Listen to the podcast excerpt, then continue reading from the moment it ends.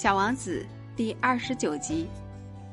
正好，你是从老远来的吗？你是个探险家，你来给我介绍一下你的星球吧。于是，已经打开了登记簿的地理学家削起了他的铅笔来。他首先是用铅笔记下探查家的叙述，等到探查家提出了证据以后，再用墨水笔记下来。怎么样？地理学家询问道：“啊，我那里，小王子说道，没有多大意思，那儿很小。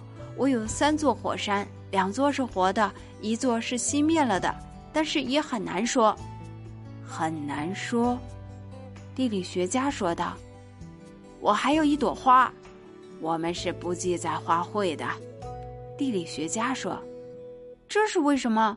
花是最美丽的东西。”因为花卉是短暂的。什么叫短暂？地理学书籍是所有书中最严肃的书。地理学家说道：“这类书是从不会过时的，很少会发生一座山变换了位置，很少会出现一个海洋干涸的情况。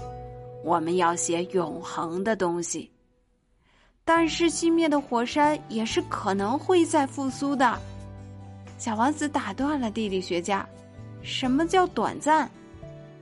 火山是熄灭了的也好，苏醒的也好，这对我们这些人来说都是一回事。”地理学家说：“对我们来说，重要的是山，山是不会变换位置的。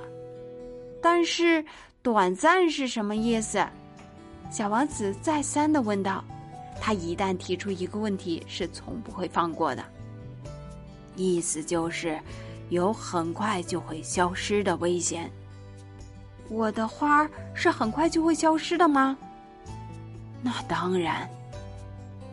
小王子自言自语的说：“我的花是短暂的。”而且它只有四根刺可以保护自己，可我还把它独自留在家里。